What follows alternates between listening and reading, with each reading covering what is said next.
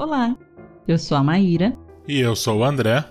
E este é o Café da Véia, onde conversamos com o pessoal que tem causas por aí. É, lembrando que os apoiadores que colaboram a partir de 20 reais por mês participam do nosso grupo no Telegram, Café da Véia, e fazem perguntas, sugerem temas, sugerem convidados, mas o mais importante é que eles ficam sabendo de primeira tudo que vai rolar. Dá uma olhadinha nos links aqui na descrição e apadrinhe uma véia.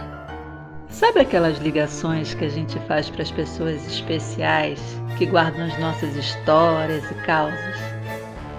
Então, hoje o Café da Véia vai conversar com a Ângela Leite Xavier, que vem trazendo os mistérios, tesouros e fantasmas de Ouro Preto para gente. Essa conversa tá imperdível. Bom, primeiro agradecer muito a Ângela, é um prazer enorme, indescritível aqui de poder recebê-la aqui nessa conversa. E Ângela, se você puder começar se apresentando para quem não te conhece, por favor, boa noite. Boa noite, gente. Meu nome é Ângela Leite Xavier. Na verdade, eu não sou nascida em eu nasci em Pará de Minas, que é uma cidade do Oeste Mineiro, e essas cidades todas do Oeste Mineiro, elas foram praticamente assim destruídas, né? Porque eles foram desmanchando tudo e construindo prédios e modernizando. Eu me encantei porque Ouro Preto nada, né? A casa do avô, a casa do bisavô, elas estão todas lá na minha terra, quando eu vou, eu olho assim e acho no meio daquela multidão de modernidade uma casinha que é uma referência aquela, entendeu? Eu fiquei muito impressionada com isso. Trabalhei com restauração de obras de arte aqui em Ouro Preto, fiz curso de restauração, fui professora de história aqui. E é um privilégio você dar aula de história em Ouro Preto, né? Você está estudando em Confidência Mineira, no museu da Inconfidência, ver as coisas do Tiradentes e objetos, toda documentação, né? Então é muito é muito rico próprias minas, né? Aqui é cheio de mina. Você está você tá dentro da história, então é uma coisa muito rica. E eu dei aula durante o período todo que eu trabalhei com o curso de magistério. E o curso de magistério é um curso assim ligado à criança, né? A criança vai estudar a primeira cidade onde ela mora dando aula de história e foi muito difícil, um livro específico falando disso, sabe? Eu tive foi até bom que eu li vários livros de história de mim e tal, para ir tirando dali uma referência específica em Ouro Preto. Ouro Preto foi, quando foi criada a capitania de Minas Gerais, Ouro Preto foi a primeira capital, né? Uma cidade muito muito assim muito rica. O ouro daqui foi um ouro melhor do que qualquer ouro encontrado nas outras regiões de Minas. Era um ouro, um ouro mais velho, mais maduro. Então, ele, ele era uma coisa toda. Estava aqui, claro que o governo veio para cá. Né? E eles, então, começaram a cobrar o quinto, aquelas coisas todas, e a cidade foi se desenvolvendo. Então, paralelo a essa riqueza, que era uma coisa que circulava, tinha a escravidão, né? Trabalho que era feito por escravos africanos, foram escravizados e trazidos para cá. Das minas era um trabalho muito cansativo, porque imagina, você sai de um lugar quente, numa vida entra dentro de uma mina gelada, úmida. Então o tempo de vida num trabalho desse era meio era, era muito difícil, ia sempre trocando né, a, a trabalhadores, porque depois de um tempo já não aguenta mais todos esses lugares ricos assim, quem é professor de história sabe disso, onde tem toda essa riqueza, tem também muito, muita opressão, muito, porque tem que cobrar o, né, o imposto, tem que ser muito fiscalizado. Então, aqui no caso, é, quando começaram as casas de fundição, imagina, no meio de uma mata vai é, cobrar o quinto de todo o ouro encontrado. Impossível, né? Então, eles colocaram a casa de fundição porque assim não poderia ter, não poderia comprar nada com, com pepita de ouro nem ouro em pó. só podia comercializar com aquela barrinha de ouro que você levou lá na casa dos contos, né, na casa de fundição, eles fundiram, tiraram um quinto e te dão uma barrinha carimbada. Aquele é o dinheiro que se e então começou a acontecer muita revolta, né? Muita, muita coisa contra essa opressão. E, e as histórias vão surgindo de toda coisa, né? As histórias de, de, a religiosidade naquela época era muito muito fechada. A igreja trabalhava muito com medo, né? Para as pessoas eram muito supersticiosas. Quase todo mundo era analfabeto. Quem sabia ler naquela época era padre. A maioria das pessoas não sabia ler. Então, assim, é, eles, eles organizam a sociedade aqui nas Minas através de irmandades religiosas. Como havia muito contrabando, eles não puderam colocar, é, porque era muito. Ninguém ia fiscalizar um convento, era uma falta de respeito. Então, eles tinham medo que os padres, os próprios padres, pusessem naquele santinho oco, enchesse de ouro e saísse com ele da capitania. Nas minas, o ouro tinha um preço, fora das era muito mais caro. Então, esse contrabando existia. Para evitar isso, não houve eh, convento aqui. Então, o que existia era uma paróquia. Aqui existiam duas paróquias principais: Nossa Senhora do Pilar e Nossa Senhora do Conceição. E as pessoas eh, se organizaram, a sociedade, em irmandades. Então, de acordo com. Tinha a irmandade dos mais ricos, a Irmandade dos, dos, dos Pardos, que era São José, Irmandade dos, dos, Negros também, que era Nossa Senhora do Rosário. Aqui no Preto tem duas Irmandades de Nossa Senhora do Rosário. Vocês verem a quantidade de africano que tinha aqui trabalhando, né?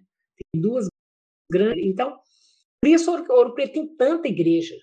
São, na verdade, contando igreja e capelinhas, contando essas capelinhas dos passos, tudo, tem 21. Imagina uma cidade pequena, relativamente, né? 70 mil habitantes, você ter 21 igrejas, e cada uma com um cemitério.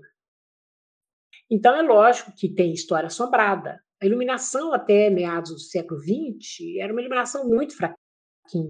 Era tudo muito escuro, né? e você estava ali do lado de um cemitério. Estão dentro da cidade, né? Então, era, era, as pessoas já tinham esse medo, tudo, acreditavam muito assombrações, principalmente na quaresma, entendeu? Quaresma era um lugar complicadíssimo, uma época muito difícil, porque toda baseada naqueles dias que, que Jesus Cristo ficou jejuando, né? 40 dias que ele jejuou no deserto e foi tentado pelo demônio. Então, o que, que é quaresma? O que falam os antigos é que a quaresma, o demônio está solto tentando as almas levar todo mundo para o inferno. Então, isso é uma coisa, tem vários casos que me contaram. Eu fiquei eh, dando aula de história muito impressionada com o que as próprias alunas contavam, entendeu? Mesmo eu sendo de fora, vindo para cá, me falaram: olha, não vai naquele lugar ali, não, que aparece mulher de branco. Mulher de branco que aparece ali depois de meia-noite. Alguém me acompanhou dentro de uma mina. Eu falei, gente, que tanto de história casa da avó de uma aluna foi reformar, acharam um porão de baixo, cheio de objetos. A avó mandou tampar aquilo imediatamente, não quero mexer com essas coisas antigas. Tudo isso foi me despertando a curiosidade. Eu resolvi começar a conversar com essas pessoas mais velhas, sabe? Então, eu fiz esse trabalho durante um ano, conversando, gravando as conversas com pessoas mais idosas, que tinham relatos do princípio que eles próprios viveram ou que os pais contavam. Eu juntei caso demais. Eu tinha pensado em escrever um livro de umas 100, 120 páginas, acabou dando 300. Falei, não vou tirar nenhuma história importante. Então, na verdade, é... eu cheguei à conclusão, eu acho que qualquer pessoa que trabalha com, com lenda e com causos sabe disso, essas coisas não são inventadas, entendeu? Essas coisas, por mais absurdas que elas parecer, à luz da razão, elas são coisas que, que nascem de um contexto histórico, um contexto político, um contexto religioso, sabe? Uma sociedade determinada que vai nascer essa coisa. Por exemplo, a mula sem cabeça é um personagem real. Né? Hoje eu acho que ninguém acredita nessas coisas mais, porque a juventude anda ficando nos barzinhos até tarde, mas até esse início do século XX, as pessoas, nove horas da noite, não tinha ninguém, tudo escuro, tudo fechado, ninguém circulava. Se alguém andava na rua, já chamou o policial, está fazendo o quê aqui essa hora? Era uma coisa muito, muito absurda você sair de casa à noite tinha essas coisas. Por exemplo, no carnaval. Terça-feira de carnaval, você tinha um baile e ia até meia-noite. Porque a partir de meia-noite já era quarta-feira de cinzas, primeiro dia da quaresma. O baile acabava um pouco antes da meia-noite, só ir embora. Casa correndo, porque o demônio estava solto na rua a partir daquele horário. E aí as pessoas têm né, vários relatos aí de, de, de, coisas absurdas acontecidas, de alguém que desavisadamente saiu. Também essa coisa da mulher de branco, que é uma, é uma coisa muito curiosa, porque ela tem a ver com o casamento arranjado. Né? As mulheres não podiam escolher com quem elas casavam. O casamento era arranjado. As meninas, às vezes, estavam apaixonadas por um rapaz que, pai, de jeito nenhum, esse aí não é processo e casar com alguém do nosso nível, e tal, fazer um casamento arranjado com alguém que ela nunca tinha ouvido falar e ela gostava de outro. Então, essas mulheres de branco são sempre as que não casaram com quem elas queriam casar. Muitas morreram de amor, existia essa coisa de morrer de amor, né? E todas essas histórias têm relatos, pessoa que viu, então eu não vou falar que ele está mentindo, né? Pessoa que viu então, eu vou parar com as considerações é, teóricas. Posso contar um caos. Esse é muito interessante. Tem um senhor ele vivo ainda, e ele soube que eu estava fazendo esse trabalho, bateu na minha casa e falou: Ah, eu soube que você está coletando coisas, tem coisas interessantes, eu tenho umas coisas para te contar. E ele chegou numa hora que eu estava fazendo almoço e uma confusão. Eu falei: não, eu vou ter que conversar com o senhor, mas ele me contou coisas incríveis. Um dia, pela manhã, no mês de outubro, de outubro é um mês quente, né, ensolarado, pode ser que chova, mas a, maioria do, a maior parte do tempo é quente, ensolarado, e ele estava descendo uma ladeira tem ali para baixo da, da rodoviária tem uma ladeira bem íngreme que passa pela igreja de São Francisco de Paulo, depois pela igreja de São José, para chegar na rua principal, que é a rua São José. Então, quando ele está passando da capelinha de São José, e aquele lugar é um lugar assim, completamente ermo, entendi. Só tem a igreja e o cemitério dela. Então, ele está passando ali, sai uma mulher toda de preto, atrás da igreja. E ela estava ele achou muito estranho aquela mulher, né? de repente apareceu na frente dele toda de preto. E ele então cumprimentou, pegou na mão dela, estranhou aquilo, porque aquela mulher estava com a mão gelada. Ele achou que, olha, minha senhora, é, ela vai me acompanhar. Ele falou, eu não posso, porque eu vou resolver uns problemas, eu preciso ir ao banco e tal, mas pensando que aquela mulher talvez tivesse sido assaltada, e podia estar com fome. Então ele falou com ela: Olha, tem uma lanchonete ali embaixo, se a senhora quiser, eu posso pagar para a senhora um café com leite, um pãozinho com manteiga. A mulher passou a mão na barriga e falou assim: hum, Mas eu não como isso há muito tempo, só bebo água de quando. Olha, eu vou, meu convite está de pé, mas eu não vou poder perder tempo, não. e ela só querendo que ele acompanhasse. Mas ele então conseguiu sair daquele encontro, pegou naquela lada de novo, virou uma esquinazinha e parou. Ficou pensando, gente, consigo mesmo, pensando, essa mulher estranha desse jeito, essa mão gelada num calor desse, ia me levar para onde? Ficou pensativo, né? E a verdade, aqui em Ouro Preto tem isso. Às vezes a curiosidade é maior do que o medo. Então ele voltou da esquina onde ela estava quando ele olha, gente, ela tinha entrado dentro do cemitério, não sei como, porque ele é todo cercado com uma é impossível pular aquilo. Mas ela estava lá dentro e ainda olhou para ele e fez sinal chamando ele para lá. Ele saiu correndo. desceu aquela rua com o coração disparado e falou comigo: já pensou, dona Ângela, se fosse atrás daquela mulher? Eu ia morrer ali dentro do cemitério. Então, assim, tem esse coisa preto, dizem que são perigosíssimas. Agora as de branco, não.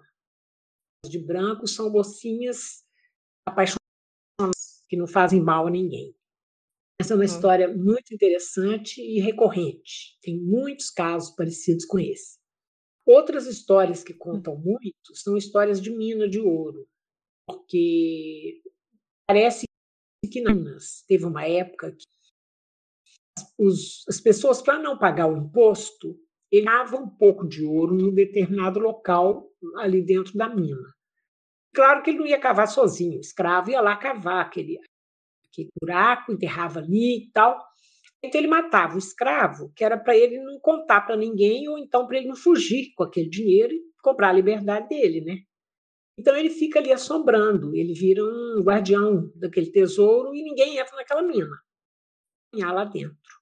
Tem um caso que eu gosto muito, que é o caso do Teco, porque um senhor achou um tesouro quando estava passando um trator para fazer em Belo Horizonte. Ele derrubou um cruzeiro, esses cruzeiros põe os, os, símbolos de Cristo, né, num cruzeiro de madeira, mas estava ali no meio do mato, abandonado, ele ficou meio outro não.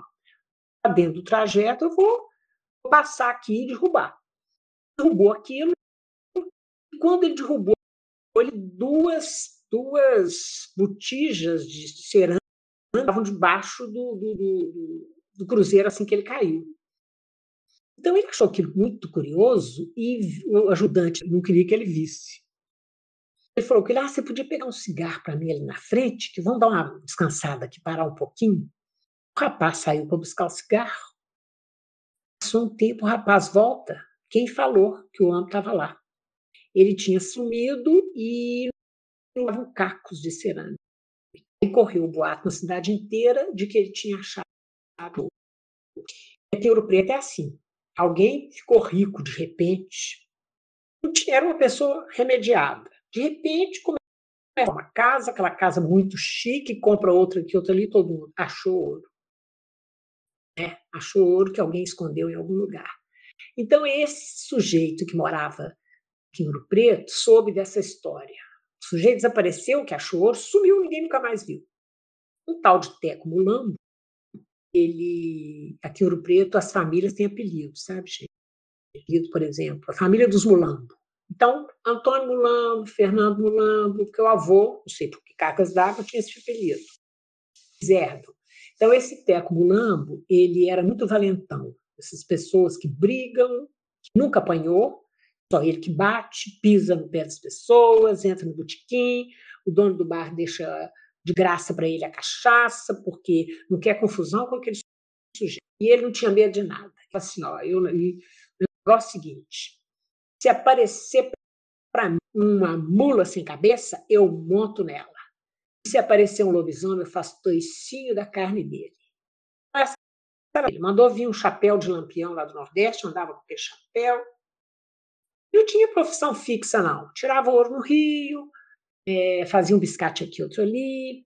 E ele ouviu contar essa história do, do, do, do sujeito que achou ouro. Então foi a cavalo, uma, um facão, moderna, e saiu procurando algum de alguma coisa que pudesse ser um tesouro. Se ele achasse um tesouro, seria uma maravilha, né? Então, quando ele está andando assim, vasculhando aquelas linhas, viu de repente, no meio de uma mata, uma boca de mina. Ele ficou super feliz. Olha uma mina aqui cheia de mato, parece que ninguém nunca entrou, é aqui mesmo que eu vou. Então ele amarrou o cavalo numa árvore pegou, né, ele estava de chapéu, perna, o facão e então, quando ele entra naquela mina, as minas geralmente elas têm uma água que sai lá dentro, tem, costuma ter água e tudo muito úmido. Ele foi tateando assim, quase escorregando. E, e, as minas geralmente elas seguiam o veio do ouro. Quando você vai atrás do veio, você vai andando, de repente o veio distribui em dois. Então você tem dois caminhos né? Aí você anda para um lado ou para o outro. E ele chegou numa olhada dessa, pensou que lado será que eu vou? Quando ele está lá parando, gente, uma voz cavernosa falou assim: Eu vou te bater. Ele falou: ah, Pode vir, não tem medo nada, não. Nem acabou de falar, ele levou um soco, mas um soco muito, muito violento, caiu no chão. A perna dele voou longe, apagou. Ele não estava enxergando nada. E ele tentando revidar aquele, aquele soco que ele ganhou, ele, ele só socava no ar. Parecia que não tinha nada ali. E ia apanhar. Apanhando, apanhando, e, e já estava dando pelo nariz, desesperado, que ele nunca tinha apanhado, o negócio dele começou a ficar preocupante. E ele foi arrastando, arrastando, tentando localizar de onde ele tinha vindo e apanhando. Deitado no chão, arrastado, apanhando, apanhando. De repente ele acha a saída, monta no cavalo e sai dali disparado. Quando ele chegou lá na, na cidade dele, era na, no bairro onde ele morava, Teco, aconteceu com você que você apanhou? Como foi isso? Ele falou assim: olha, eu não fui de gente desse mundo, não, tá? Eu apanhei foi de alma do outro mundo. E para entrar numa mina, a pessoa tem que ter o corpo fechado. E aí, essa história é uma história que também as minas são, são assustadoras. Comigo não aconteceu nada. Vocês perguntam se eu já tive alguma visão? Nada. Porque eu acho que os fantasmas gostam de mim. Eu tiro eles do anonimato. Respeito, sabe? Respeito. Não vou nombrado, madrugada, imagina. Só uma vez que eu fui. Tem um grupo de estudantes de São Paulo aqui queria histórias, queria meia-noite num lugar onde aparecia assombração. Então eu fui exatamente perto da igreja de São José, onde tinha aparecido essa mulher de preto, fui com eles lá meia-noite. Eles queriam histórias assombradas. Eu escolhi as assombradas, que eles queriam sentir medo. Mas especificamente tem, tem várias histórias mais.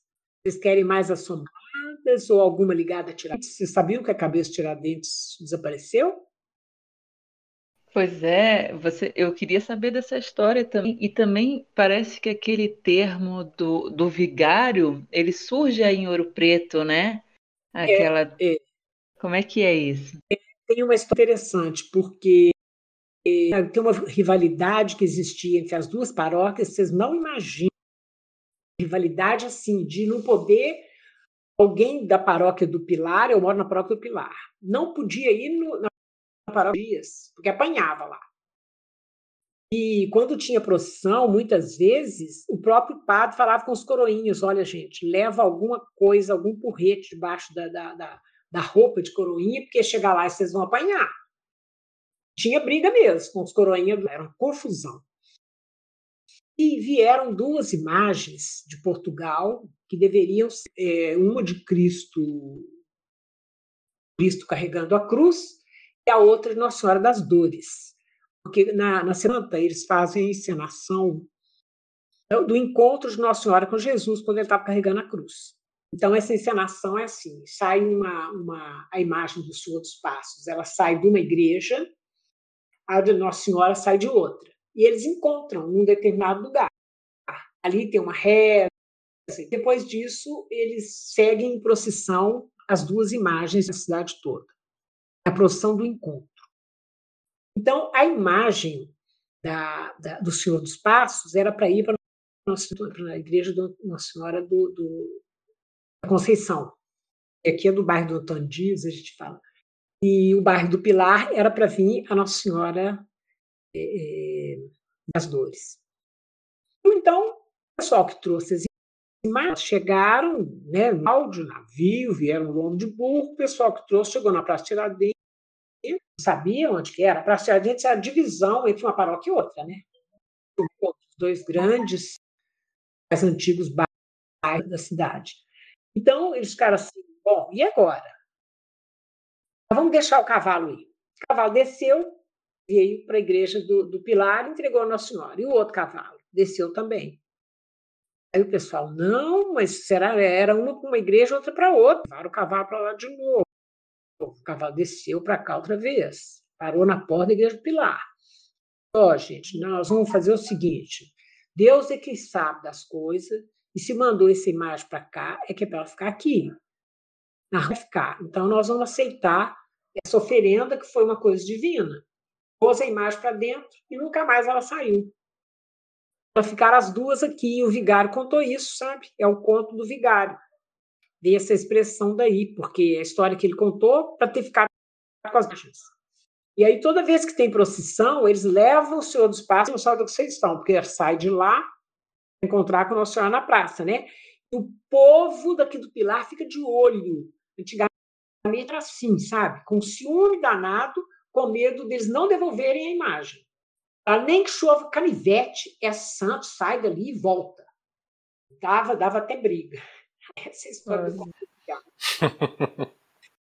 Agora, Tiradentes, ele foi enforcado lá em Alheiro, né? Esquartejaram, ficaram o corpo em quatro partes, separaram a cabeça, puseram sal para trazer para o preto. E os, e as, os quartos foram colocados no caminho entre, entre o Rio de Janeiro e Ouro Preto, pela Estrada Real, é aquela estrada que vai até o Rio, que é antiga, vai passando por ali, deixando os lugares onde Tiradentes costumava falar, né? Suas ideias de liberdade e tudo. Quando chegou na Praça Tiradentes, ali na época não era Praça Tiradentes, era, era, chamava Morro de Santa Quitéria, tinha uma capelinha de Santa Quitéria. Era o, o lugar mais movimentado que ligava uma paróquia na outra. Então era lá que era para ficar. A sentença ali dizia o seguinte: que o ouro, é, que a cabeça teria que ficar ali exposta até que o tempo a consuma. Imagina, o Tiradentes era daqui, amigos todo mundo, as pessoas gostavam dele, né? Claro, todo mundo admirava ele. E, e agora com aquela cabeça ali apodrecendo, e, né? Para todo mundo para vendo aquela coisa horrorosa, a cabeça foi colocada, fizeram os discursos, esse homem é um traidor, teve o castigo que ia, quem trai a rainha assim que acontece e tal, e a cabeça ficou lá. Só que anoiteceu, a neblina baixou, mês de junho, 1792, junho, tudo escuro, aquela neblina baixinha. Ninguém sabe explicar o que aconteceu, não tinha nada ali. A gaiola e a cabeça desapareceram. Ninguém soube até hoje onde é que foi parar essa cabeça. Quando eu vim para cá, quando mudei para cá, tinha gente, nós tivemos um indício que a cabeça poderia estar em tal lugar. E saiu um grupo escavando achar que a cabeça estava lá. Veio para cá um, um, historiador, Tarquínio de Oliveira. Tarquínio chegou aqui, comprou uma casa num bairro aí, próximo da Praça Tiradentes. E, ao limpar o para ver se, se o mato e ver o espaço que ele tinha, de repente apareceu um altar maçônico. Ah, mas ele ficou empolgadíssimo. Se tem esse altar maçônico, esse do Tiago só pode estar aqui. Pois cavaram de tudo quanto é jeito, nada da cabeça. Tem um senhor que eu entrevistei, muito bacana, ele chama Seu Tito. Ele mora também por ali, um pouco para frente da casa do Tarquínio. Eu fui lá nele. Então, essas entrevistas eram muito, muito interessantes, eu entrava na casa, a pessoa oferecia um café com um bolinho, contava sobre. E ele tem histórias fantásticas. Ele falou assim: olha, eu sei que a cabeça do Tiradentes está nessa aqui, tem uma mina lá no quintal. Ele fez uma área de tanque de lavar roupa, assim, pôs uma pilastra quase na boca da entrada. O senhor quase tampou a entrada da mina. Eu falei, é isso mesmo, não quero que ninguém entre aqui. Já pensou, os turistas ficam sabendo que a cabeça de Tiradentes está aqui? Eu não vou ter sossego mais. Eu falei, mas você pode cobrar. de jeito nenhum, não quero nem saber, mas uma, uma lá em Belo Horizonte falou que a cabeça dele está aqui. Eu não quero que ninguém fique sabendo. Então, tá lá a mina, mais perto da praça, então ele acha que tem tudo a ver para estar tá ali. Outro indício muito interessante era de um senhor que era um mendigo, que vivia de, de pedir esmola.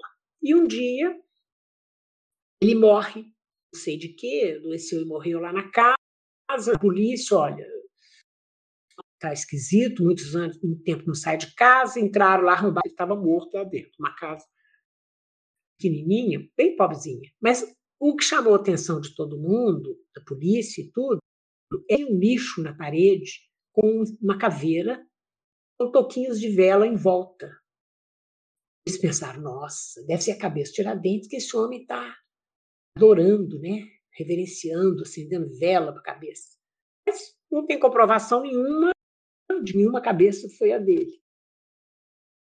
Isso aí desdobrou, porque dos anos, 200 depois que, que, que aconteceu isso, eles fizeram uma grande comemoração aqui no Preto, sabe? Pediram a escola de fazer uma cabeça de Tiradentes, a corda e tudo, e veio então uma guarda a cavalo do Rio de Janeiro até aqui. Claro que eles foram trocando de cavalo, trocando de, de cavaleiros ao longo do caminho, porque hoje em dia ninguém aguenta andar a cavalo um trecho desse. Né? Eles foram uniforme antigo dos dragões e tudo, vieram atravessando aquele e aqui na cidade eles na escola de arte fizeram também os quartos do corpo espalhados pela cidade. Estava uma cena super o, o meu marido também é historiador, José Efigênio, ele estava em Belo Horizonte e voltou no último ônibus que chegava aqui uma hora da manhã. E aí teve toda aquela comemoração, né? Teve discurso, só que discurso mais lá na praça, quando foi colocada, fizeram aquele todo, né, que agora é o herói nacional, escolas foram com bandeirinha do Brasil, todo mundo exaltando a figura do Tiradentes, flores ali no, na estátua dele, que existe lá hoje, né, e tal. Acabou a cerimônia, todo mundo foi embora e, tarde da noite, o, o Zé Figente chega de Belo Horizonte, tinha uma, uma exposição numa, no Museu Guinhar. Ah, estava cheio de sida, ficaram de papo e tal. Já estava assim, bem, isso umas quatro e meia, quase cinco horas da manhã. Nossa, tem que ir embora.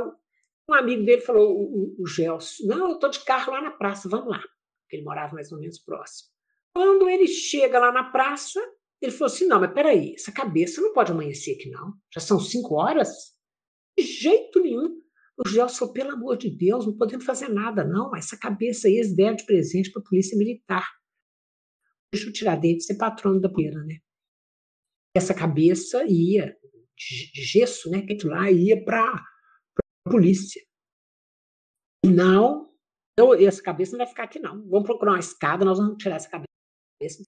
Não acharam escada, não começaram a chacoalhar aquele, aquele poste onde estava a cabeça, chacoalhando, chacoalhando, chacoalhando. Ela cai, só que fica presa pela corda.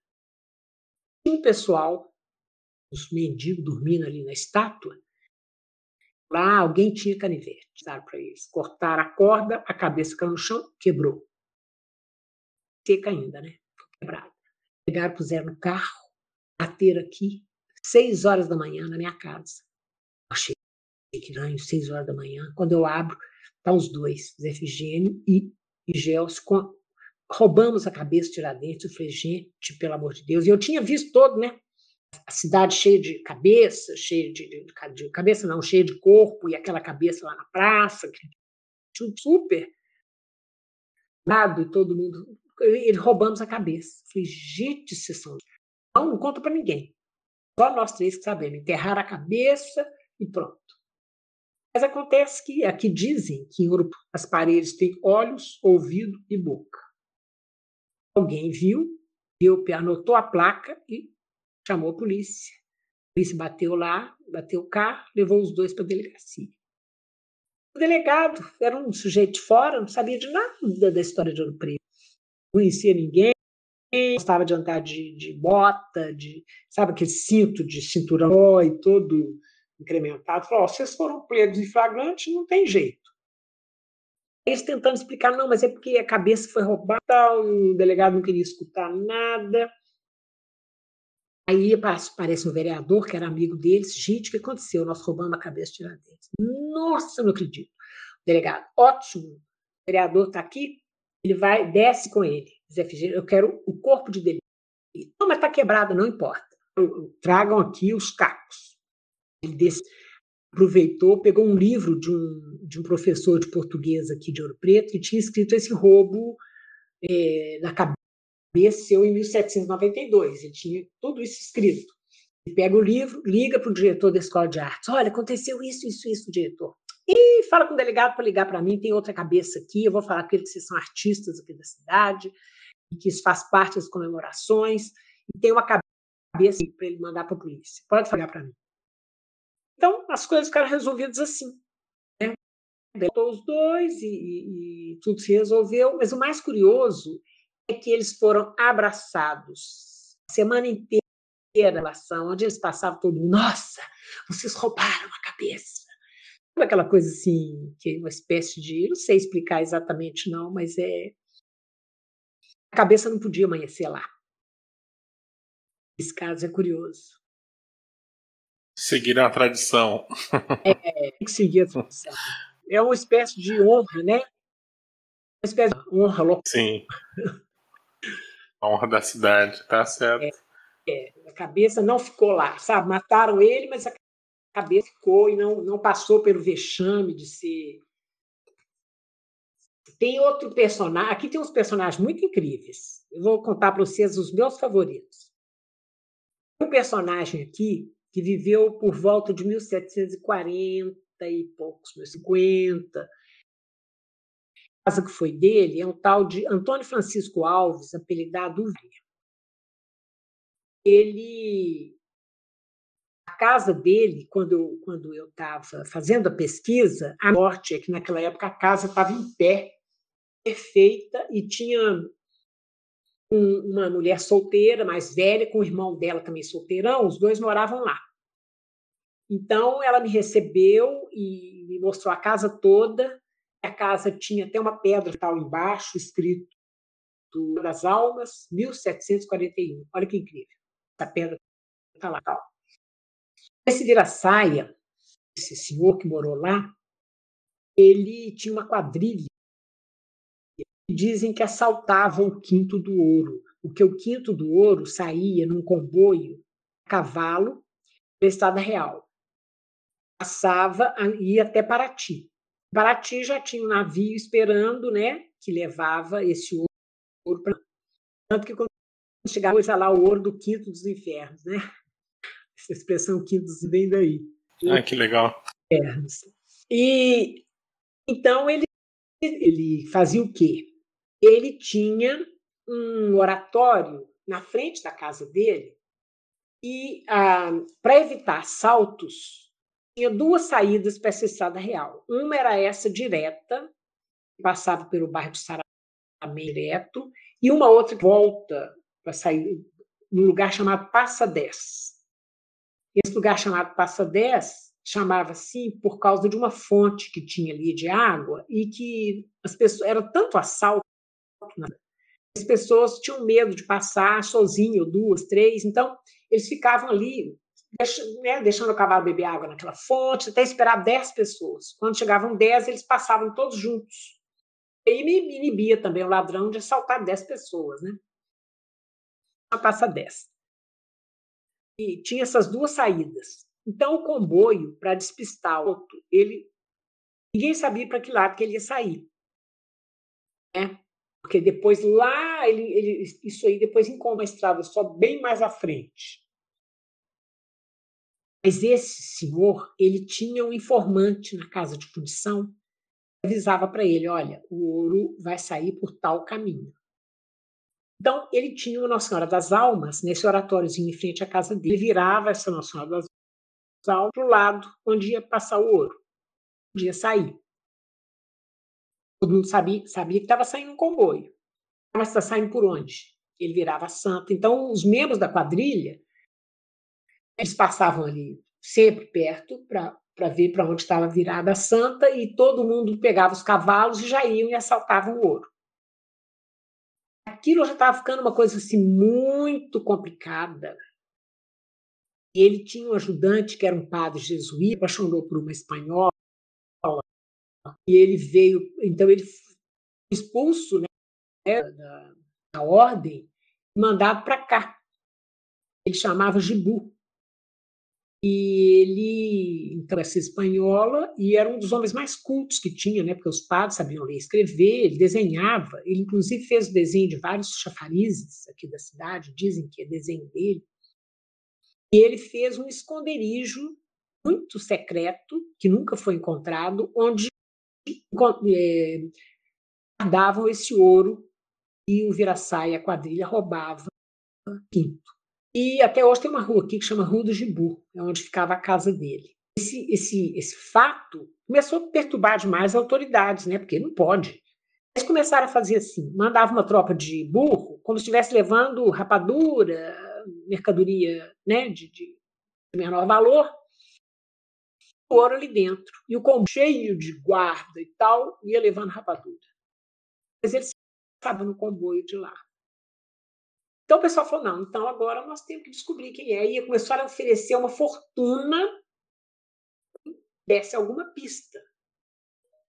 Tinha um espanhol, é, dizem que era louco para voltar para a Espanha, mas não conseguia, porque não tinha dinheiro e tal. Ele pensou, nossa, com esse dinheiro, ele, a mulher dele, o filho, né? Dicas que eu sei, quem sabe conseguiu dinheiro para Espanha. Então ele vai lá e fala, olha, gente, eu sei o seguinte, que o, o, o chefe da quadrilha, chamado de vira-saia, e ele tem uma quadrilha enorme que avisa através da Santinha em frente à sua casa, tal, tal, pessoal. Senhor Antônio Francisco Alves é um homem tão distinto, amigo dos, dos franciscanos da paróquia. Puseram vigias à paisana, a polícia paisana vigiando a casa dele. E comprovaram que realmente era ele que era o líder e tal. Então, depois disso, vira-saia, mataram a esposa dele, as filhas, foi uma tragédia, uma história muito, muito complicada. E, e os membros da quadrilha, então, o que fizeram para vingar a morte do espanhol e mataram o espanhol filha, incendiaram a casa dele, caso do tinha um tal de, de, de Gambá, que depois subiu o corpo, eles mataram, não mataram só o Vira-Saia, não, mataram o Gibu também. O Gibi não falou uma palavra onde estava o tesouro. Então, eles mataram os dois. Então, o, o, os membros da quadrilha dele pensaram que talvez errados numa latinha ali em cima, perto da casa desse sujeito que tinha o pedido de porque ele só fazia serviço sujo. Ele escondia cadáveres, esse tipo de coisa era que, que ele fazia. Mataram do, Gambá também não acharam o corpo do Viraçai nem o Gibu, e dizem, dizem que depois que eles mataram o Gambá, começou a vir um uivo, uma montanha aqui em cima, parecia um lobo, sabe? A começava a uivar, o pessoal não aguentava mais, era culpado, pelo amor de Deus, dorme mais essa cidade, porque parece que é o demônio que está naquela montanha uivando. O fez uma, não, pode deixar fez um, um cruzeiro bem grande, a população subiu em peso carregando aquele cruzeiro, fincaram no, em frente àquele lugar de onde vinha a voz do, do, do, do suposto demônio, fincaram ali uma cruz benta, rezaram o rosário e pronto. Depois desse dia nunca mais subiu a voz. Então, essa história a casa dele, eu era apaixonada com aquela casa, eu adoraria ver aquela casa transformada em museu, mas ela está tá praticamente caída no chão. Cheguei a ver ela inteira. Pessoal queria muito caro, sabe? Queria vender por um absurdo. Mas é uma casa enorme e ela vai, o quintal dela vai até o quarteirão de baixo. É um lugar maravilhoso. Algum milionário poderia ter comprado fazer um museu. Tinha que hum. restaurar todinho. E tem outro, acho que é fantástico, que é o, o Chico Rei, né? Uma tribo africana que acabou vindo para cá. E ele, ele, o filho, com mais alguns tribo, e eram para uma mina aqui trabalhar. E ele animava o pessoal, gente, não, não vão animar, sabendo, a gente perdeu uma, uma, uma batalha, não quer dizer que perdemos uma guerra, nós vamos tentar sobreviver nessa loucura. Onde ele estava, eles achavam muito porque ele era, ele tinha uma liderança, assim, era, era um rei mesmo, né? Eu sei que o dono acaba apanhando de uns escravos que queriam se vingar dele e ele é levado para o tal, aquela menina já começou a ficar meio exausta, ele ficou desgostoso, ficou mancando das pernas.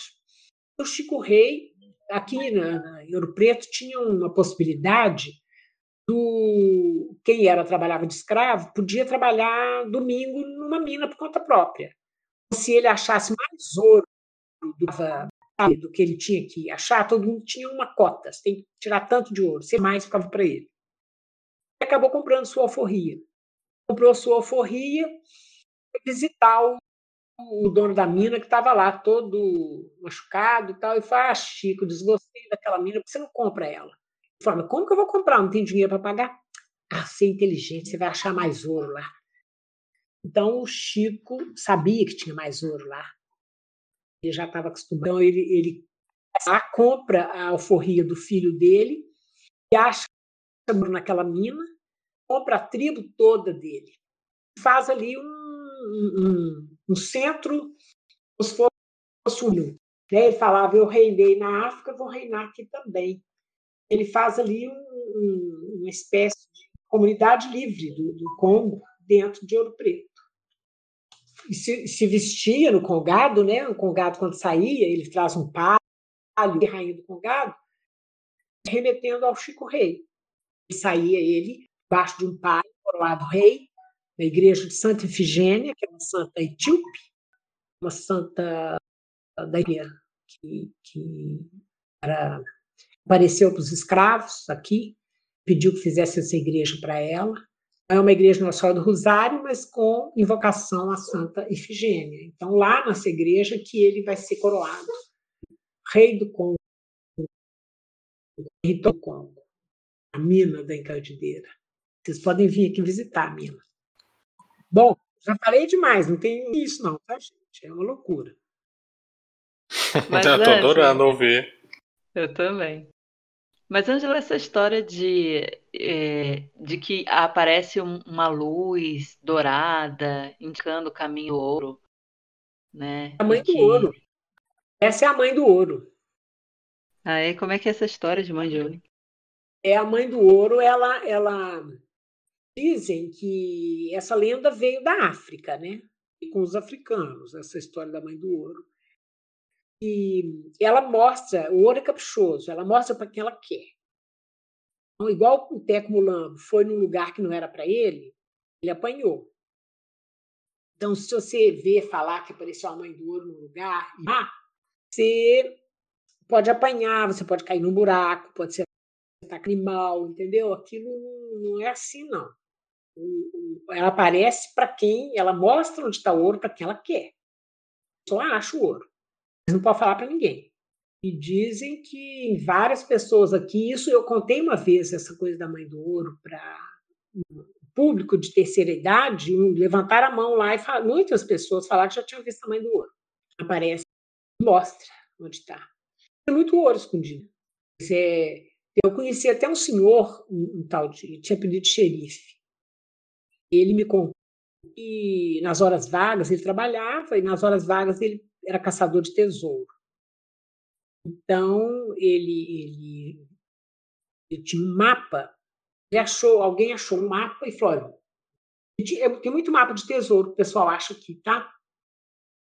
De tesouro. Então, ele achou, mostraram para ele, ó, vamos procurar e tal. Então, como era muito certo, gente, nós temos que chamar alguém assim, ajudar a gente a saber o lugar exato, porque esses mapas antigos é difícil saber. Tinha um sujeito que era médium, eles falaram com ele: olha, nós queremos que você vá com a gente para saber onde é, que a gente sabe mais ou menos onde. Mas nós podemos sair cavando também, porque o patrimônio histórico não vai deixar. E não pode ficar cavando. Então, nós vamos de noite, tem que ser de noite. Você vai ajudar a gente a achar exatamente onde a gente não ficar cavando, né? Assim a esmo. Então, eles foram de noite, eram cinco homens. Esse que era, era médium. Aí ele falou assim: ó, vocês têm que trazer para mim cachaça, vinho, cigarro, cigarro de palha, porque a hora que baixar o espírito, o que ele quiser tem que ter, porque senão ele não fala nada, não. Então tá. Levaram para ele. Ele tomou suas cachaçinhas, tomou seu, seu, seu cigarrinho de palha e tal. Lá pelas tantas ele andou, andou, levantou, saiu andando, arcou um lugar, falou: é aqui, vou cavar aqui cavar. Aí os cinco começaram a cavar naquele lugar. E ele falou: olha, vocês vão achar uma pedra grande com um S. pode continuar cavando, é para baixo ainda. Olha, vocês acreditam que depois que eles já estavam assim, o buraco já estava assim, ombro deles, já estava lá no fundo, acharam a tal pedra. Tiraram a pedra com muito custo, devia ser uma pedra de Sesmaria, que era uma pedra grande, com S. Eles costumavam marcar Sesmarias assim. Tiraram a pedra, e ele falou: pode cavar, é aí mesmo. E vocês vão achar é uma corrente grossa dessas de amarrar cachorro, de ouro purinho, ouro maciço. Aí. Aí vão ficar empolgadíssimos, cavando, cavando, a noite inteira cavando, super fundo. Estava com risco de amanhecer e nada de aparecer a tal corrente. Ele falou: ó, oh, melhor vocês não cavarem, não. Mas por quê? Ele falou que é aqui? Não, essa, essa corrente está aí. Está muito funda, mas está lá no fundo mesmo e não adianta vocês cavar mais. Está muito funda, vai ser difícil. Ele falou que já era quase 5 horas da manhã, já estava quase amanhecendo, eles trabalharam à noite e viram ódio, falou que queria bater naquele homem. Depois falou, não, não ia bater nele, porque a culpa não era dele, né? é do espírito que baixou nele. Falou comigo, olha, agora é assim, eu só vou caçar tesouro se eu tiver um mapa muito bem feito, certinho no lugar que é. Porque levar gente assim para falar, médium, eu não levo mais, porque eu já descobri que quem baixa baixa, é, é, é espírito velhar, mentiroso, desse que gosta de gozar na cara da gente. Então, achou espírito, eu não quero saber. Ficou muito bravo. Caçava tesouro com espírito, mas de jeito nenhum. A noite inteira cavando também. Você não achou nada.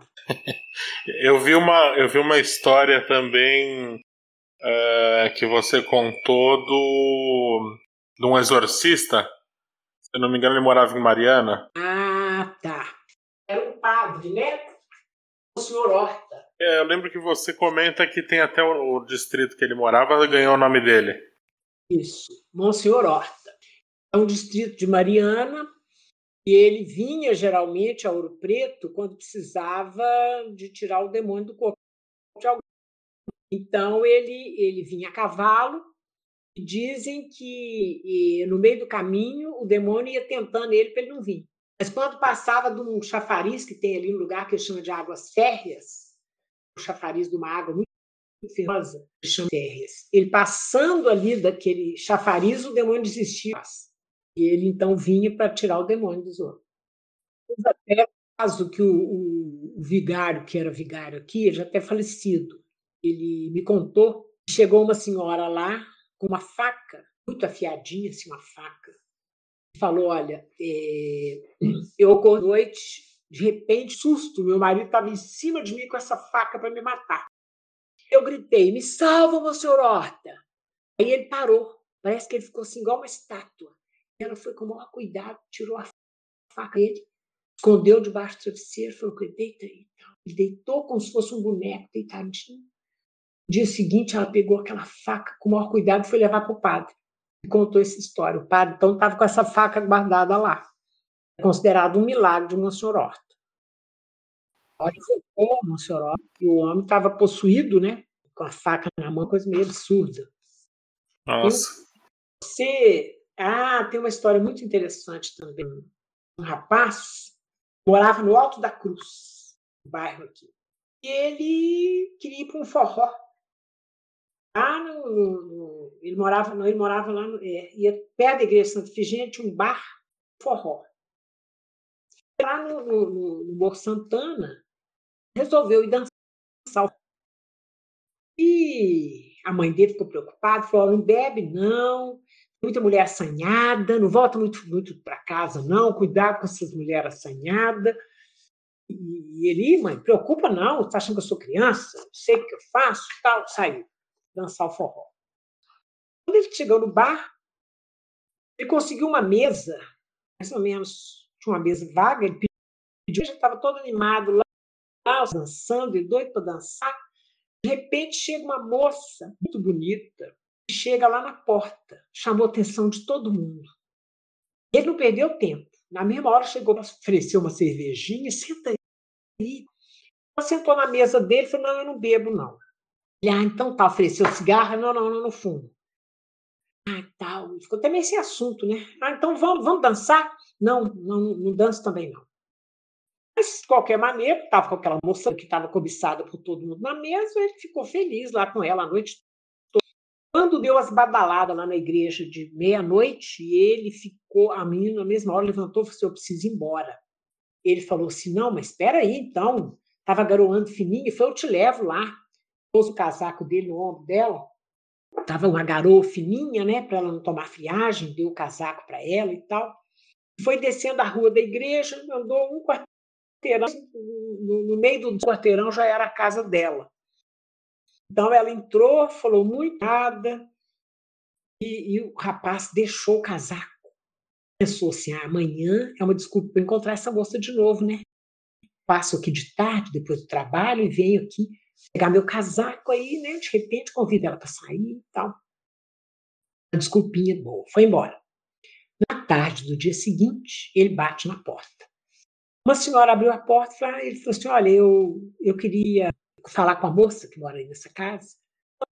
Não, ela com uma cara muito estranha. Não, a moça, sim, assim, assim. Eu vim trazer ela aqui ontem à noite, nessa casa. Esse número ó, é aqui. Eu deixei ela aqui ontem à noite. Aí ele olhou lá para dentro da casa, tinha um porta-retrato. Ah, olha lá, é aquela moça ali, ó. A mulher pegou o porta-retrato. Essa aqui que você está falando? Ele falou, mas não é possível, isso não tem condição. Eu trouxe, juro que trouxe ela aqui. A mulher falou, então me acompanha. Vem cá, vou te mostrar onde ela está. E era perto da igreja de Santo Figênio, estava a tumba da moça. Eles foram andando lá no meio da, das tumbas. Quando chegou na tumba da moça, o casaco dele estava em cima do, do, da tumba dela. O moço saiu correndo. Nossa, que medo. Ai, gente. Tinha um pessoal aqui que está para incentivar o turismo em Ouro Preto, andou fazendo uma, umas assombrações assim, sabe? Pondo uns bilhetes com papel envelhecido, como se fosse um papel em cima do cemitério, sabe? Fazer medo nos outros. Tem uma mulher que foi. Que eram os falsos fantasmas, né? A mulher foi à Europa e trouxe umas máscaras, por aqui não tinha nenhuma máscara desse tipo. Aí ela vestia e, com uma roupa preta e ficava correndo ali perto dela. E saiu até no jornal que estava assombração em Ouro Preto, aí todo mundo queria vir aqui para ver, né? Angela, tem uma história que eu acho muito é, Impressionante que foi uma estátua de São Jorge que teria matado um escravo. Menina! Ah, você já leu meu livro, então? Não, eu só pesquisei, mas eu quero muito ler para pegar os detalhes. Olha, uai, essa história assim. Isso é fato. Essa história é muito legal. O, o Aleijadinho é chamado lá no governador, que fica na Praça Tiradentes. O palácio ficava lá. É chamado e o governador queria encomendar uma estátua. E ele então entrou, o, o, o rapaz que entrada chamava Antônio Romão. Esse Antônio Romão, ele chegou com o Maurício, escravo dele, que ele sempre andava com, com o Maurício. Vai, eu tenho horário marcado com o governador aí, que eu vou fazer uma estátua. O, aquele homem muito mal educado, polejadinho de cima baixo, assim, sabe? Um jeito tão esquisito. Ele já gostou nada de ficar olhando para ele daquele jeito, porque ele podia ter algum defeito, que ninguém até descobriu o que, que ele tinha para ter o pedido de aleijadinho. Né? Enfim, entrou para falar com o governador. O governador, então, encomendou a ele a estátua e queria uma estátua toda articulada, porque ele queria que ela montasse no cavalo para sair na procissão. E, né, iam fazer uma capa muito grande e ela faz a procissão do, do Corpus Christi.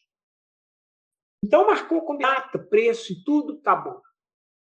Saíram de lá, o Lejadinho olhou bem para aquele Antônio Romão e, e foi.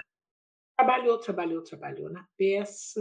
Quando a peça ficou pronta, a, a, o São Jorge prontinho, eles, eles foram levar né, a encomenda. Levaram, tamparam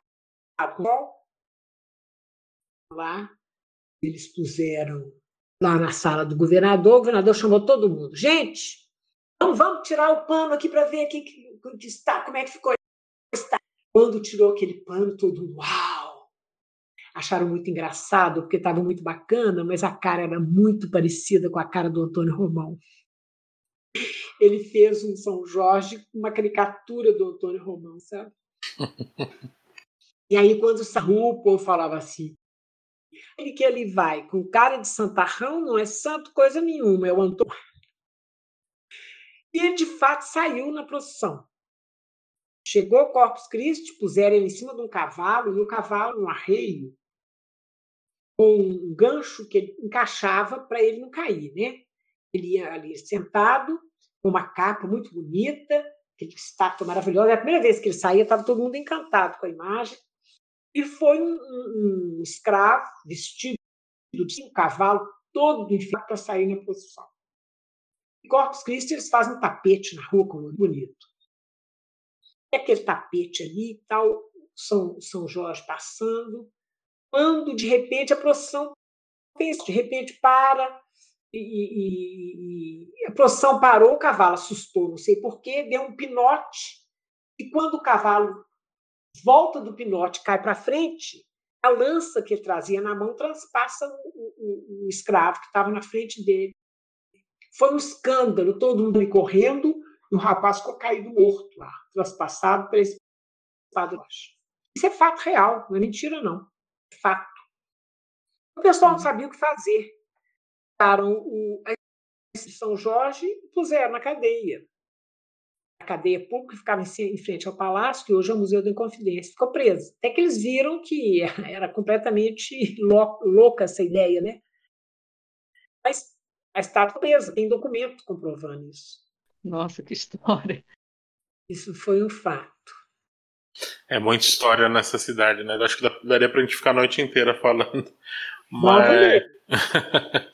mapa, eu tenho até o mapa do teu aqui. Esse tesouro nunca foi encontrado. Olha só. E, Ângela, então. Mas acho que se chamar um médium para ajudar, Ângela, de repente você encontra esse tesouro. é, pode ser. Vai fazer você cavar a noite inteira. Essa, tem uma senhora aqui que ela é filha filho do primeiro senhor que morava na casa do Viraçaia, sabe? A família morava na casa que foi do Viraçaia. E o pai dela, olha só, hein? Na década de 70, o pai dela tinha mais de 90 anos. Escutou a história do Viraçaia da professora primária dele. Quer dizer que a fonte não é muito distante para ter mudado tanta história. E ele escreve sobre isso, sabe? Ele chamava Cebides Jerônimo. Ele escreve um livro e ele, e ele conta essa história toda do Viraçaia. É médium, essa filha dele, sabe? Ela falou que não aguenta morar em quando ela era desde menina, rezando terço, ela via umas negras do lado dela, assim, sabe? Ela, papai, quem são essas mulheres? Pai dela, cala a boca e reza. Então parecia que ele também via alguma coisa, né? E ela, ela conta que quando estava vendo um bloco, uma escola de samba desfilar ali na Praça Tiradentes. A praça fica em sentido, né? O palco onde, onde, os jurados das escolas de samba ficam, Ouro Preto, é o Museu da Confidência, que é o antigo, a antiga cadeia pública daqui. E ela, então, passar mal na praça. Começou a passar mal, parecia que ia desmaiar, o marido saiu correndo com ela de lá, tirou ela daquele lugar, que já sabe que ela vê coisas, né? Quando ela melhorou, ela falou que estava vendo aquela gente que eles apanhavam na época construir essa, esse museu, era essa cadeia pública, eles pegavam na rua assim, qualquer pessoa meio bêbada, fora de hora, andando pela rua, levava, punha lá acorrentado trabalhando, sabe? E rouba coisa, qualquer delitozinho já era um, um candidato a, a ir lá trabalhar para construir. Então, ela ficou vendo aquele povo construindo a, a, o museu, um trabalho super desgastante, com, com gente com chicote lá em cima deles, e ela começou a passar mal. Ela vê coisas. A casa do Viraçá é super assombrada. Daria um, um museu maravilhoso hoje. Ela está vazia hoje. Caiu, o telhado caiu. Ai, que pena. Eles queriam vender muito caro, foi, ficou ali, ficou, ficou, mas a estrutura da frente ainda existe, sabe? Mas lá, lá sei. A gente um, um, um toldo, sabe? Puseram lá um toldo protegido. É uma pena, a casa é incrível. Uma casa incrível. Agora está na minha memória, que eu fui lá antes dela cair. Bom, então morou gente lá depois, é, até pouco tempo. Então as pessoas que moravam morreram, né? Foram morrendo um, depois o outro, e a casa ficou fechada. Como não parecia comprador, eles queriam 4 milhões. Nossa, agora está no chão. É, sem restauração, né? E goteira, essas coisas são assim: cai uma goteira, ela vai aumentando. E casa de pau a pique, né? Casa de pau a pique. A senhora que morava lá falou, quando ela era menina, o muro era um muro de adobe que tinha em volta da casa, assim, ó, e estava caindo. Eles foram mais esse muro, mas não é que apareceu um, um esqueleto agachado, com bota, um chapéu na cabeça e um chicote na mão. E parece no, no, no, sabe, na, na, no muro. Ela viu isso, me, me contou. Tinha esse negócio de emparedar, tá? Aqui na, na igreja do Pilar também, numa casa anexa à igreja, é, o padre contou quando foram restaurar a casa, eles acharam dois esqueletos emparedados. Eu falei, mas por que vocês não deixaram e vão para o cemitério? Gente, tinha que deixar. Alguém ver, que coisa mais curiosa, né? Não? não. É bem, bem diferente. Olha, é. Eu acho que na Europa eles acharam, é, eu, eu vi isso de notícia, porque tinha esse negócio de emparedar mesmo. Tem uns esqueletos emparedados lá, de umas freiras, eles puseram um vidro na frente, você pode ir lá visitar. É, é, é uma coisa que não se vê todo dia mesmo. Ah, imagina, eu queria ver esses esqueletos. Eu sou fazer os esqueletos e colocar lá onde estava, sabe? Uma réplica. e então, o, Angela, você fala que, uh, na verdade, a fama de Ouro Preto é, é para quem gosta de aparições recomendada aí na época da quaresma, de, de, as noites da quaresma, é isso? Com certeza.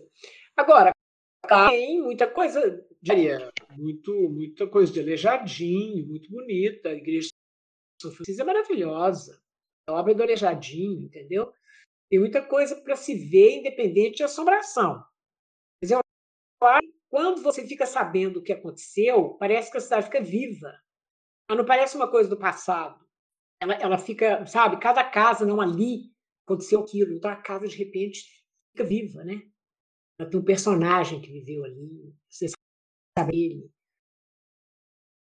legal, assim, saber dessa coisa que não faz oficial, a história contada pelo povo. E cada cantinho aí tem uma história muito. Tem muita história, né? Eu, eu fui várias vezes e. Sim, eu tenho. Aliás, eu estava com vontade de voltar antes da pandemia, agora eu vou ter que esperar um pouquinho para.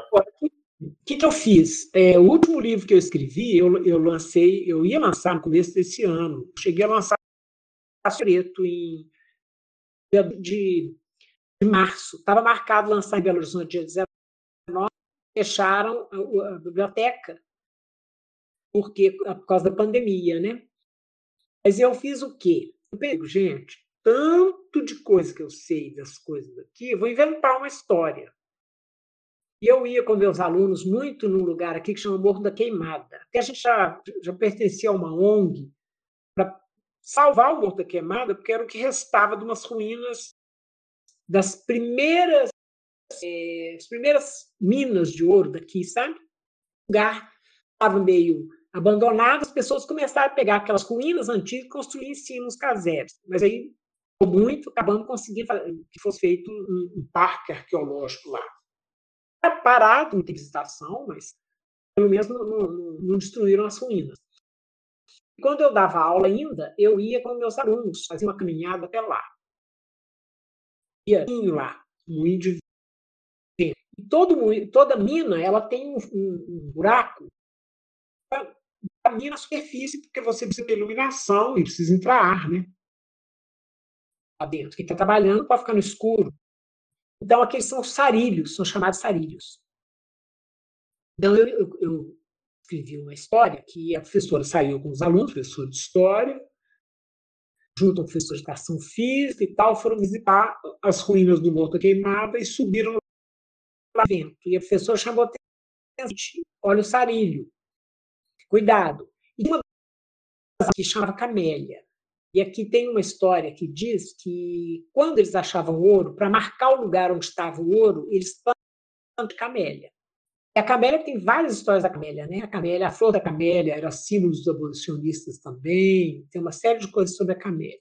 Então, a camélia está lá com o pessoal, quando de repente ela vê um pé de camélia. Aí ela esqueceu do, sarilho saiu correndo quando ela cai no sarilho. Quando ela caiu no sarilho, ela ficou assustadíssima, tropeçou numa coisa, jogou a luzinha do celular no esqueleto. Levou um susto danado. Aí ela vê uma coisa brilhando no pescoço do esqueleto, ela pega aquilo, era uma chave. Uma chave de ouro. E a história toda começa aí, quando ela vai, então, com o coleguinha dela chamado Pedro, descobrir que chave é essa, que porta vai abrir. A chave do ouro. É um infanto juvenil. Nossa, deve ser maravilhoso. O Harry Potter, claro que não é comparado ao Harry Potter, mas assim, é, é, é uma história cheia de, de, de o tempo todo e ela vai ter uma sequência. Eu estou agora gestando essa sequência, estou em gestação. ah, ah, que legal, logo essa, essa pandemia para ter lançamento, é. né?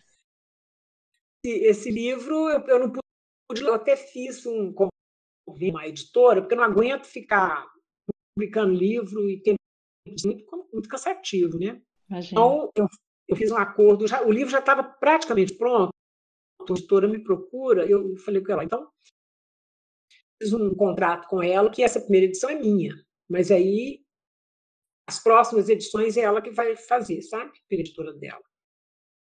E eu não tenho que preocupar, vou fazer o segundo volume e ela vai vendendo fazemos isso tudo e fica, né?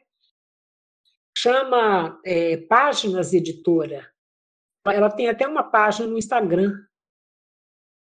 E eu tenho também uma página no Instagram, tá lá, página, e ela faz propaganda do meu livro lá. Pediram para gravar uma fala. Acabei colocando essa fala no. Eu tenho uma página no Facebook que chama compartilhando histórias. Entrar nessa, se vocês entrarem nessa página do, do Facebook, histórias, tem algumas coisas lá. Ah, com certeza vamos entrar. Depois a gente coloca o link aqui pra, na descrição para quem escutar poder acessar também. Ah, então. O, quando Ouro Preto fez 300 anos, foi em 2011. Eu era louca para fazer uma peça de teatro que tivesse um contador de história como elo de ligação entre os fatos? Teve um rapaz aqui que a gente era da Academia de Letras e ele é do teatro, diretor teatral, ele topou, conseguiu o financiamento da prefeitura. Nós falamos, pessoal, vocês não vão contratar um grupo de fora para fazer uma peça. Tem gente de Ouro Preto querendo fazer. Aí tá contratamos meninos daqui, cidade, que tinham jovens, que tinham também um grupo de teatro, e eu fui vestida de mãe do ouro, então na minha página compartilhando. Pena que voou a peça inteira. Ela foi itinerante, ela começou na, na Ventes, foi para o teatro, do teatro ela foi para a São Francisco de Assis, subiu de novo, terminou na, na Praça Tiradentes de novo com sabe? Foi muito bacana essa peça. Mas eu Nossa, que legal. Chamou Alto de Vila Rica. Eu tenho gravado na minha página Compartilhando Histórias, eu estou de Mãe do Ouro, a primeira parte do Ouro aparece, conta o início da peça, sabe? Isso está lá na minha página. É, sai. Vou colocar aqui para vocês o nome da peça. A página chama Criando Histórias no Facebook. E lá tem essa parte, sabe? Você é contadora de história desde que você se aposentou ou você já contava história fora do, do trabalho? Eu, eu, eu, professora de história, é, vendo essas histórias de Ouro Preto, história do Chico Rei, do Viraçá e tal, eu queria fazer, eu queria contar com as professoras, eu queria que elas. Porque não de artes, entendeu?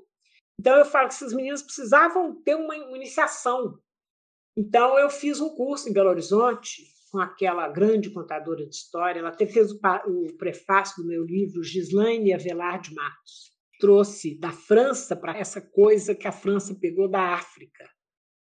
O contador de som do morre é uma biblioteca que pega fogo, né? Porque o, eles tinham tudo oral. Então ela faz esse, esse curso na França e traz para cá. Eu fiz um curso com ela. E aí eu comecei a contar. Fiz várias apresentações aqui em Ouro Preto, no teatro, escola e tal. Agora eu estou mais parada com contação de história, porque escrever é uma coisa que exige educação muito grande, né? Escrever.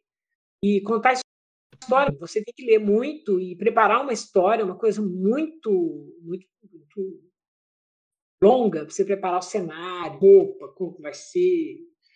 É muito complicado. E eu sou ceramista também, tá? Ah, que legal. Aí eu trabalho, estou fazendo também peças de cerâmica, estou dedicando agora mais a cerâmica e literatura.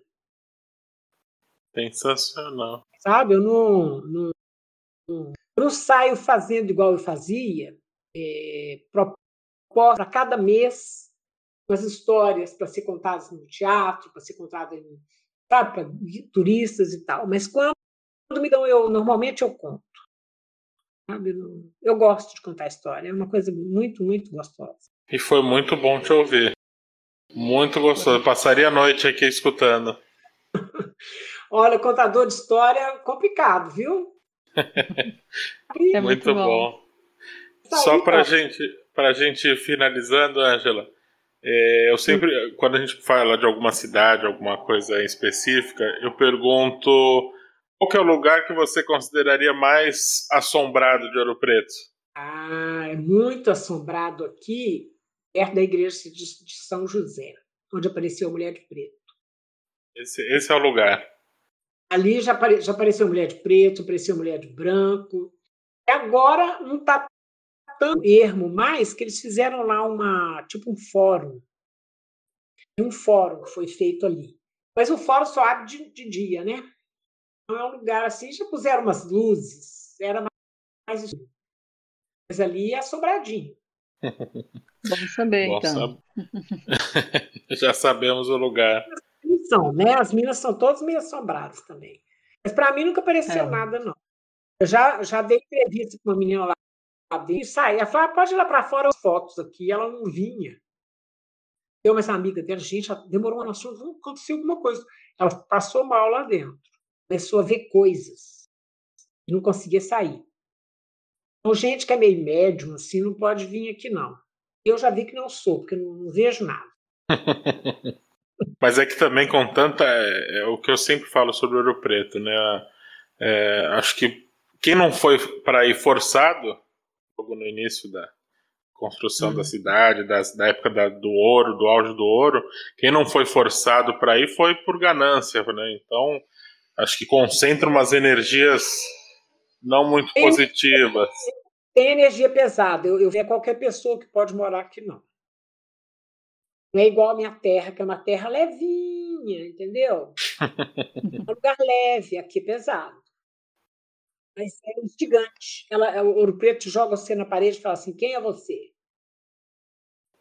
É para qualquer um. É, essa cidade é bom, porque aí ela me obrigou. Eu fiz tudo que eu fiz aqui porque ela, ela te joga na parede e te pergunta qual é a sua. Você não passa aqui impunemente, não. Legal. Tem muita, tem muita história em República Estudantil também, né? Que todas tem, eram. Tem história deles, né? Teve um homem que eu aqui que tem um terreiro, terreiro de. Sei lá, ele tem um terreiro. Não sei se é macumbo, banda, não sei o que é. Aí ele falou: ah, teve que me chamaram porque eles moram numa casa muito antiga, estava saindo uma fumaça. Eles foram lá no porão, não tinha nada lá, mas de noite eles estavam com medo, estava uma fumaça, subia de noite lá. Então ele ia lá ver o que, que era, ia benzer, sei lá. Tem um personagem também nesse. Eu conto sobre ele aqui. Tem uma república que chama Maravilha, tem um retrato de um menino, sabe? Que diz que a família toda morreu de tuberculose ah, no século XIX. E esse retrato, o povo punha comida lá, no dia seguinte os pratos estavam vazios. E um dia o prato estava cheio. Quer dizer, tinha morrido todo mundo, né? E o menino sumiu. E tem um retrato dele, ficou na casa. E hoje é uma república. E esse, esse ato, eu fui lá conversar com o pessoal, eles falaram que tinha hóspedes lá num dia de festa, e o hóspede de manhã falou: oh, gente, quem que está com criança? Agradece para mim que eu estava num frio danado, o menino veio cá e me deu um cobertor. O pessoal falou: tem ninguém com criança aqui não. Claro que tem, ué.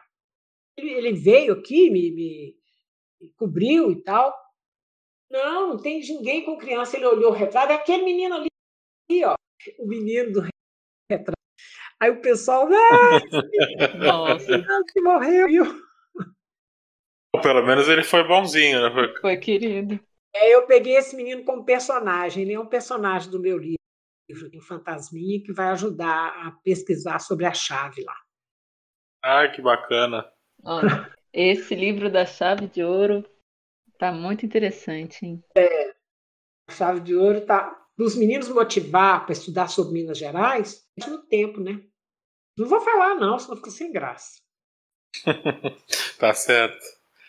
Bom, não sei, eu acho que eu já fiz todas as perguntas que eu queria. Maíra, não sei se tem mais alguma pergunta. Não, é, era isso, vai. Dá vontade de ficar ouvindo um monte de causa, né? Mas, ah, não, sim. Né?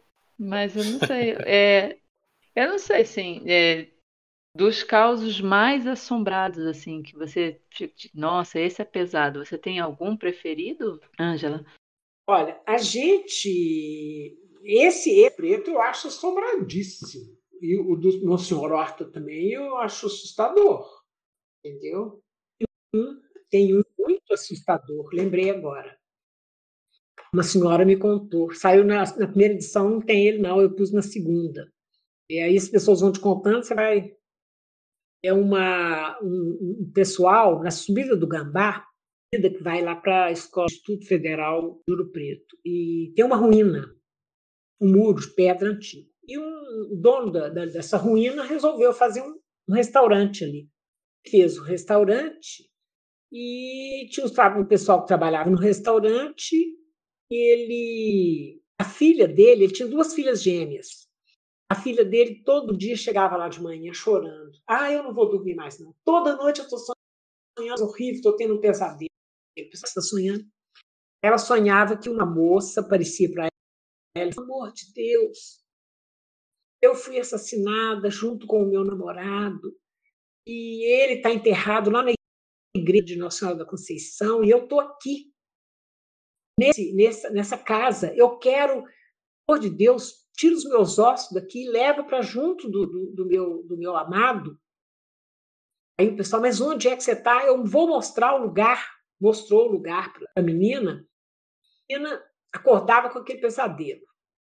Ela contando que os empregados lá da, da, do restaurante viram aquilo, acharam interessante. E o pai, para com isso, você não vai. Tira essa bobagem, não existe nada disso, e, e você tá, é, vai dormir. E ela de noite sonhava de novo, sonhava de novo, sonhava de noite com o negócio. Aí o que, que os empregados fizeram? De noite, eles iam lá, começaram a cavar no lugar que a mirou que estavam os ossos. Só que é claro que, como tudo aqui tu tem olhos, ouvido e boca, alguém viu e contou para o dono do bar. Ele chamou a polícia, mandou todos os empregados, mandou tampar aquele buraco que eles estavam fazendo, e ainda está lá aqueles ossinhos querendo ir para outro lugar. Gente, alguém tem que ir lá ajudar. É. Que história, caramba. Ah, meu filho, Minas Gerais. História demais. É uma delícia. Tem muito Beleza. caos, né? Muito caos. é, aqui também tem uns lugares que escutavam corrente, mas as pessoas não podem ficar reformando as casas antigas, não, que aí para os assombrações, espantos. é verdade. Pode São patrimônio também, né?